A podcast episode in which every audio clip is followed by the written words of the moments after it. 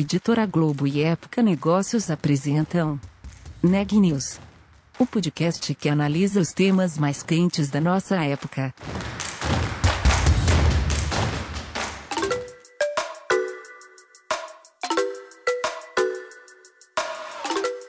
Olá, meu nome é Ana Laura Stachewski, eu sou da Época Negócios e você está ouvindo mais um episódio do Neg News, nosso podcast sobre como navegar e liderar em tempos de incerteza.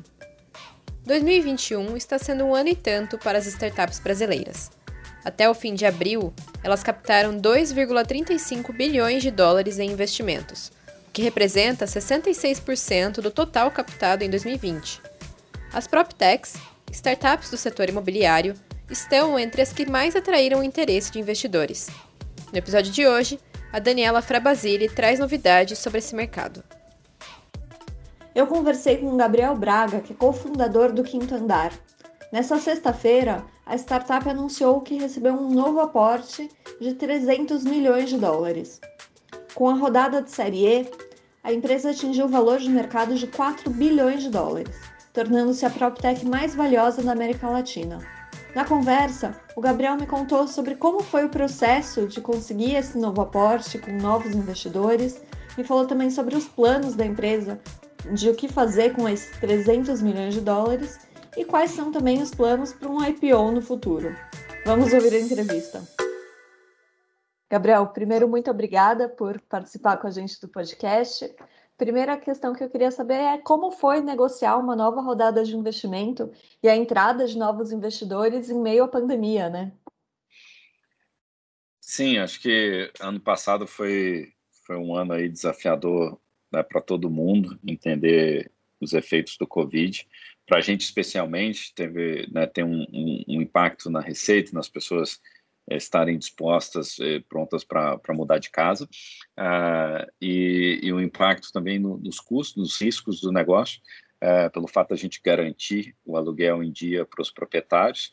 Uh, então, o começo do Covid foi, foi, um momento ali de muita ansiedade susto para a gente, Uh, mas, mas graças a Deus as coisas, as coisas evoluíram bem e a gente, na verdade, né, se, se, provou e reforçou a nossa confiança no nosso, no nosso modelo de negócio, na nossa proposta de valor para os nossos, nossos clientes.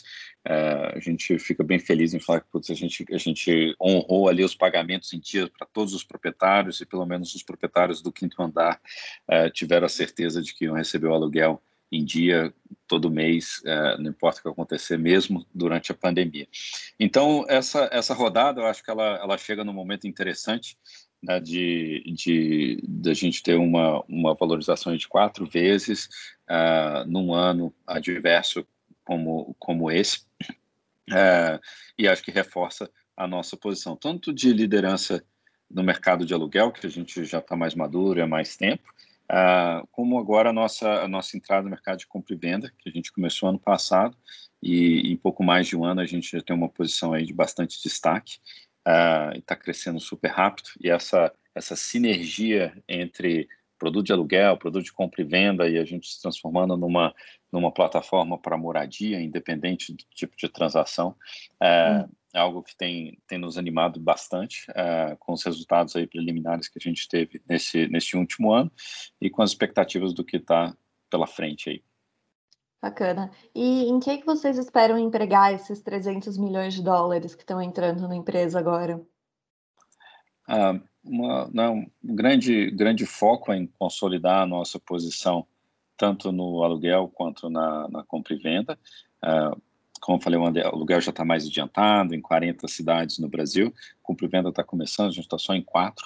Uh, então, tem, tem bastante expansão geográfica para fazer e tem bastante ainda investimento em inovação, sobretudo na parte financeira, no fintech, uh, relacionada à transação de compra e venda que a gente, que a gente ainda está no comecinho da nossa jornada e que a gente acha que ainda é muito burocrático, muito complicado uh, o jeito tradicional de fazer as coisas. Uh, uma outra frente de atuação, uh, além do, do, Brasil, a gente quer levar o Quintandar para outros países, começando pelo México. Então, essa é uma, é uma outra frente de atuação.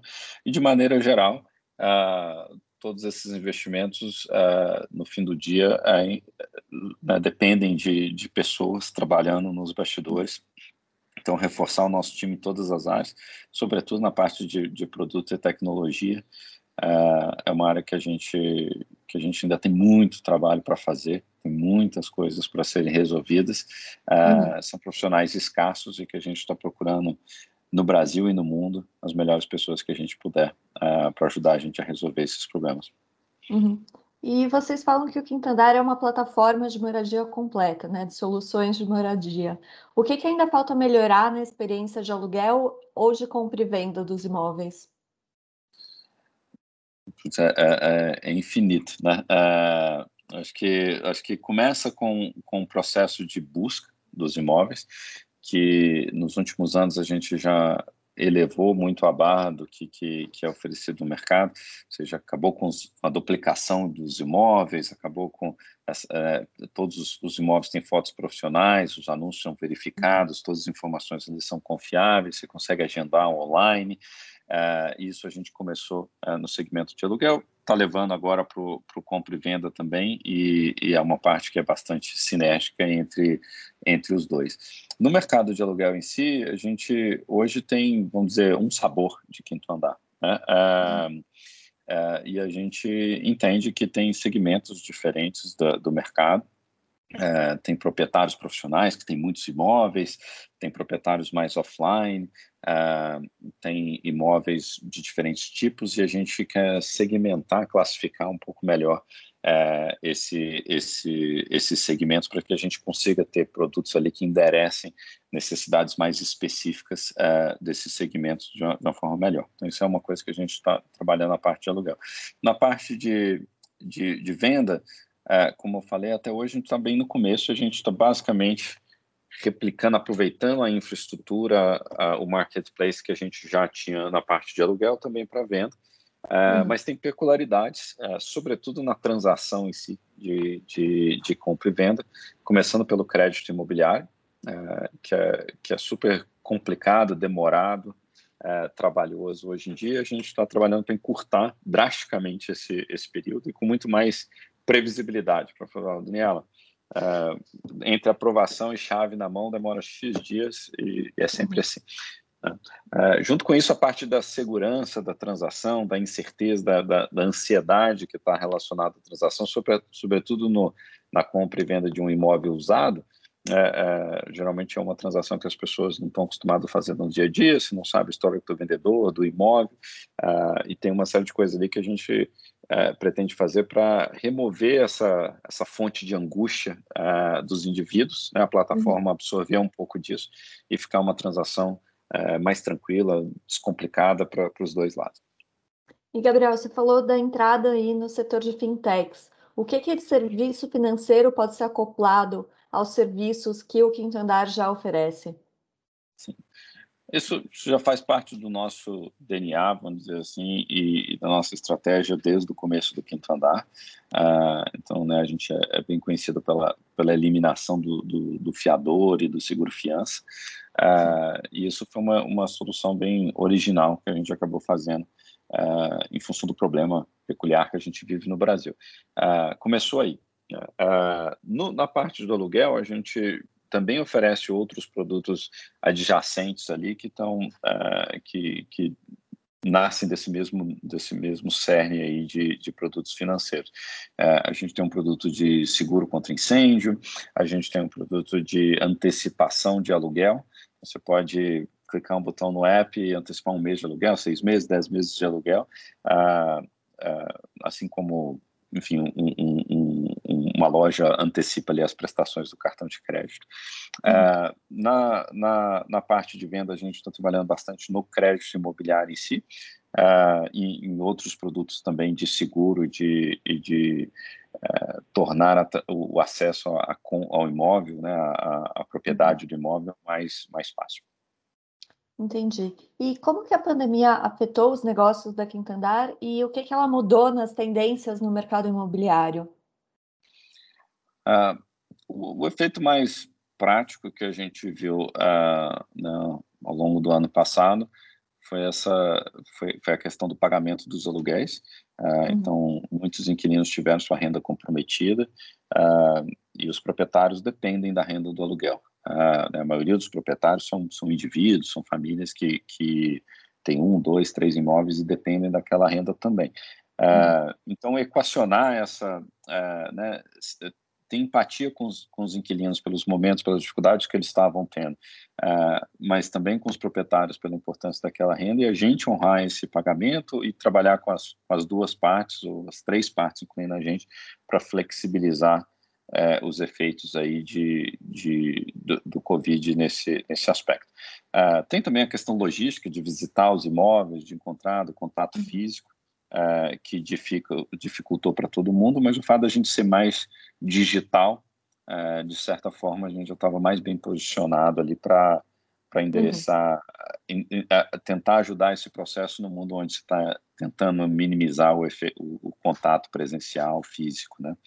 Uh, acho que essas foram as, as, as duas mudanças uh, mais, mais significativas que a gente viu nos últimos meses. Uhum. E de tendência no mercado imobiliário, vocês viram uma mudança do perfil, do tipo de imóvel que as pessoas estão procurando? Sim, uh, acho que tem um efeito de curto prazo, né? Uh, as pessoas uh, sem, sem precisar ficar na, nas, nas, grandes cidades, às vezes indo, indo mais para bairros mais distantes, ou casa, ou, ou, fora das grandes cidades. Uh, eu acho que no, no médio e longo prazo, à medida que, que a gente é, espera em breve aí se livrar completamente do, do Covid, é, uma parte disso acho que volta ao normal e a cidade vai se re, reequilibrar. É, uhum. Talvez nunca, né, nunca do jeito que a gente estava acostumado, mas, mas eu acho que vai, vai haver aí um, um, um reequilíbrio pela busca de imóveis menores também, mais centralizados, que nesse, nesse período aqui é, sofreu uma, uma, uma baixa, de certa forma. Entendi. E a Quintandar já está aí na rodada Série E é, de investimentos. Vocês têm um IPO aí nos planos da empresa? Como que vocês olham para isso? É, a gente vê o IPO como, como uma etapa no desenvolvimento né, da, da, das empresas e a gente gosta disso, a gente acha que amadurece bastante a empresa, o processo de se preparar para o IPO e depois ser uma empresa, uma empresa pública. A gente admira várias empresas de alto crescimento, de tecnologia, inovadoras, mas que foram construídas no, no mercado público. Uhum. É, para a gente, então, é, é, é, mais uma questão de, de timing. É, hoje é mais, é mais simples para a gente continuar no mercado, no mercado privado, mas a gente se prepara para estar tá, tá pronto é, para poder fazer um IPO no momento que for, que for conveniente. Aí.